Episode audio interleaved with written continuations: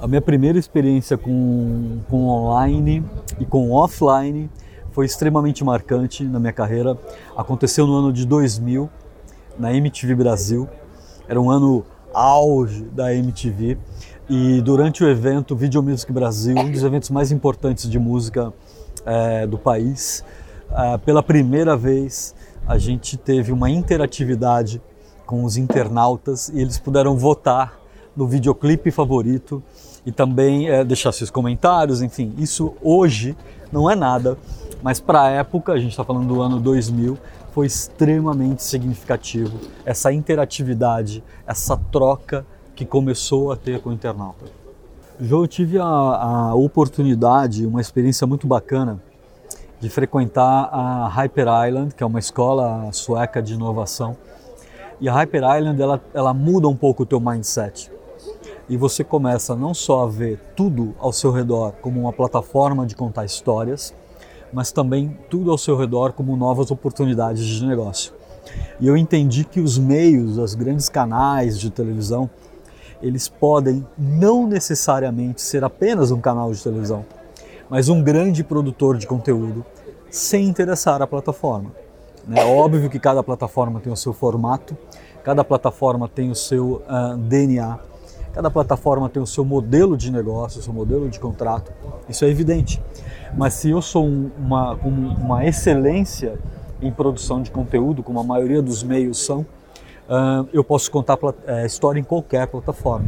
Isso começou a fazer muito mais sentido para mim uh, na década perto de 2000 e 2001, 2003, isso já começou a fazer um pouco mais de sentido e aí surgiram os primeiros projetos. Eu acho que há uma necessidade da mudança do, do mindset sob o ponto de vista de negócio. Né? Uh, nós não produzimos conteúdo apenas para arte, nós produzimos conteúdo para fazer negócio, para ganhar dinheiro, para monetizar com isso. Então é, é, existe hoje uma necessidade muito grande dessa mudança de mindset. Quando a gente fala de de resultados, de audiência, a gente está falando de negócios. Né? E se você não se reinventar, você vai ficar para trás. Com certeza a sua concorrência vai fazer diferença. Eu acho que tem uma necessidade de reinvenção. Nós falamos do rádio. Eu comecei a minha carreira no rádio como locutor, né, como eh, eu tinha um, um programa na rádio e hoje eu vejo como as rádios se reinventaram. As rádios hoje estão no Facebook, as rádios estão no Instagram, as rádios estão no Twitter. Eles se reinventaram, eles criaram um novo modelo que muito, muito em breve será monetizado, se já não está sendo. Se já não estão ganhando dinheiro, acredito que sim, mas se não, muito em breve vão ganhar. Né? Então o rádio se reinventou. Agora eu acho que é a hora da televisão. Eu acho que as marcas perceberam, na verdade, que não é o anúncio que vende, né? Eu acho que a venda é uma consequência de uma história bem contada. E é isso que conecta as pessoas hoje. Uh, estar em todas as plataformas faz sentido a partir do momento que você tem que estar em todos os pontos de contato. Né? Se as pessoas estão no Pinterest, se estão no Facebook, se estão no Twitter, você tem que estar. Uh, óbvio, é uma mão de obra especializada. Óbvio que você não pode inflacionar o seu time, você não pode crescer com o seu orçamento, mas por outro lado, nós temos uma estratégia e temos um planejamento para que você possa ter o seu conteúdo sim distribuído certinho no formato de cada plataforma, sem onerar, sem ter grandes esforços. Basta ter um mindset digital apropriado para isso. Eu acho que muitos já já têm esse mindset necessário que a gente vem tanto falando aqui uh, já entenderam que existem outras receitas e outras audiências que você tem a necessidade de alcançar. Alguns já estão bem trilhando um caminho, mas para a grande maioria ainda falta um pouco essa percepção de que a audiência não está apenas na televisão, na hora que você quer e de uma forma passiva. Né? A, a audiência está em todo lugar de uma maneira extremamente interativa e hoje uh, é a audiência, a pessoa que está no centro da atenção. Quando você coloca a, a pessoa no centro da atenção, você cria a empatia necessária com o seu conteúdo.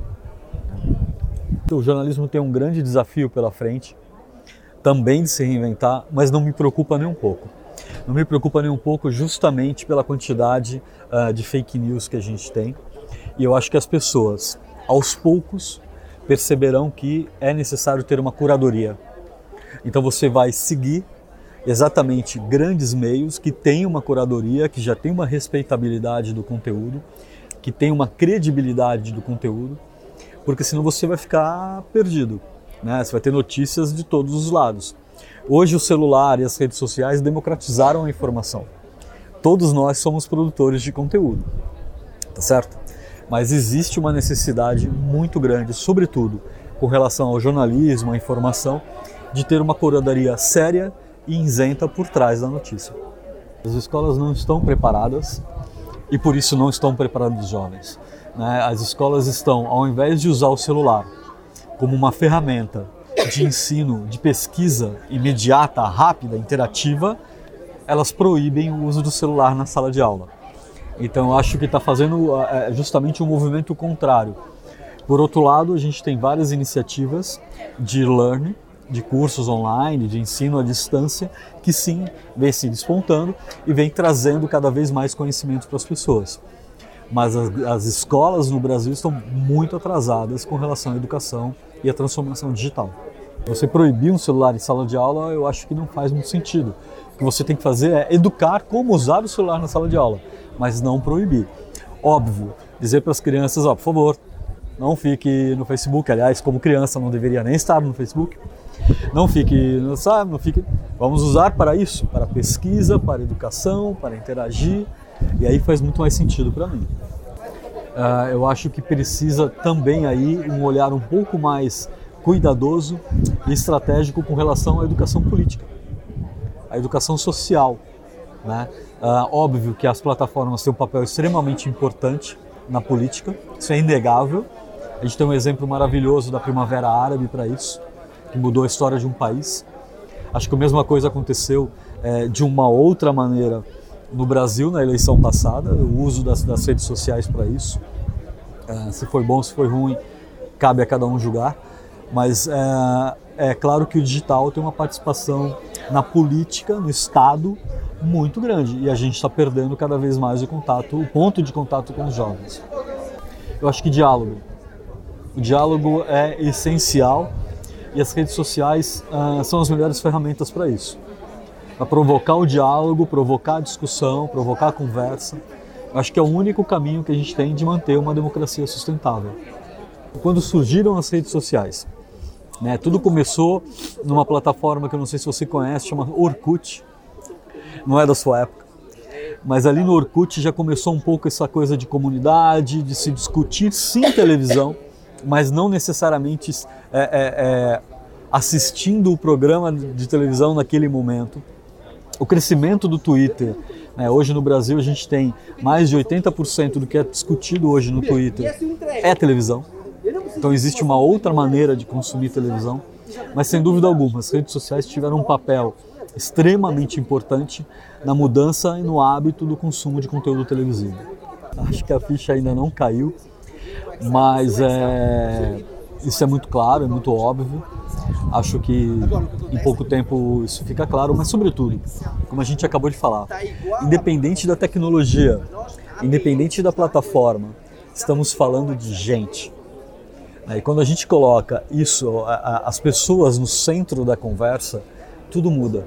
A plataforma até perde um pouco do seu peso, até perde um pouco da sua responsabilidade, e a nossa responsabilidade maior é saber falar no tom certo com as pessoas. Eu acho que aos poucos a gente vai, uh, como tudo que é novidade, né? aos poucos a gente vai se educando para isso. Eu acho que no momento o comportamento é, é muito dentro de uma caixa do algoritmo, mas você mesmo vai fazer a sua curadoria e aos poucos você vai conseguir conduzir justamente os canais que te interessam. Uh, no momento, sim, os algoritmos acabam ditando aquilo que você quer, mas a verdade é só uma máquina, é só um software. Foi você que ensinou o algoritmo daquilo. Né? Uh, com, a com a inteligência artificial, cada vez mais, quanto mais você usa, mais ela aprende sobre você, mais ela vai entregar aquilo que você está pedindo vai de você quebrar alguns paradigmas, quebrar alguns hábitos, poder sair um pouquinho da caixa. Não é mentira do século porque eu li e aceitei. Né? É, acho que a grande falha é não ler os termos e as condições. Hoje acho que foi o acho que foi o Marco, né, Gouveia, que esclareceu muito bem isso. Aliás, uma palestra inteligentíssima, onde a gente acaba cedendo o direito da plataforma acessar o microfone do meu celular e a câmera do meu celular. Então eu tenho que estar ciente que ao aceitar esses tipos de termos, eu estou sendo mapeado o tempo todo. Cuidado. Eu acho que é usar, João, de uma de um expertise que os grandes players, os grandes publishers já têm, que é de saber contar uma boa história. E sabendo contar uma boa história, você pode estar presente com relevância em qualquer plataforma. Não interessa a plataforma. Eu acho que o futuro do conteúdo é entender de gente e é saber contar uma boa história. A plataforma é o segundo passo. Se você não sabe, se você não entende de gente, não sabe contar uma boa história, não adianta você ficar pensando qual o futuro do, do, do, do conteúdo, qual o futuro da plataforma. Eu acho que os grandes meios têm um papel importantíssimo porque já tem todo um background, toda uma sabedoria de produção de conteúdo. Basta se adaptar a um novo mindset. Eu acho que é, que é um pouco de receio, sim, porque a partir do momento que você já tem muito bem estabelecido o seu modelo de negócio, é compreensível uh, que exista um receio na mudança, é compreensível que exista uma resistência à mudança, porém esse novo mindset ele é necessário para que o negócio possa continuar, para que o negócio possa existir. Então eu acho que aos poucos a ficha vai cair e, e a transformação é necessária. Eu acho que três pontos vão uh, guiar a nossa indústria. Primeiro ponto, curadoria. Né? Uh, como acabamos de dizer, todos somos produtores de conteúdo, a demanda de conteúdo é tamanha, você tem muita coisa disponível para consumir, então a curadoria é extremamente necessária. Né? Segundo, qualidade. A qualidade é muito importante para o teu conteúdo. Já que está todo mundo produzindo conteúdo, os grandes players que sabem produzir com qualidade estarão sempre à frente, eu não tenho dúvida disso. Terceira, distribuição. A necessidade de estar em todos os pontos de contato. Saber mapear, mapear a sua audiência no seu 360. Né? E por último, o que vem conduzindo, e acho que é a grande, a grande onda, né? Que é a interatividade com respeito ao diálogo. Né? Nós acabamos de falar aqui que a estratégia por trás do conteúdo líquido é a estratégia da cultura do fã. Qual é a melhor maneira de engajar as pessoas? Né? Que tipo de empatia eu posso criar para que o meu conteúdo fique na sua memória afetiva e te alcance? E a partir do momento que eu te alcanço, você possa se engajar com o meu conteúdo, compartilhar o meu conteúdo, conversar com o meu conteúdo. Então o diálogo, a interatividade é cada vez mais importante para o conteúdo moderno. Isso já acontece hoje. Mas então reverto uma pergunta ao amigo. Até que ponto uma máquina é capaz de emocionar? Se ela não sonha?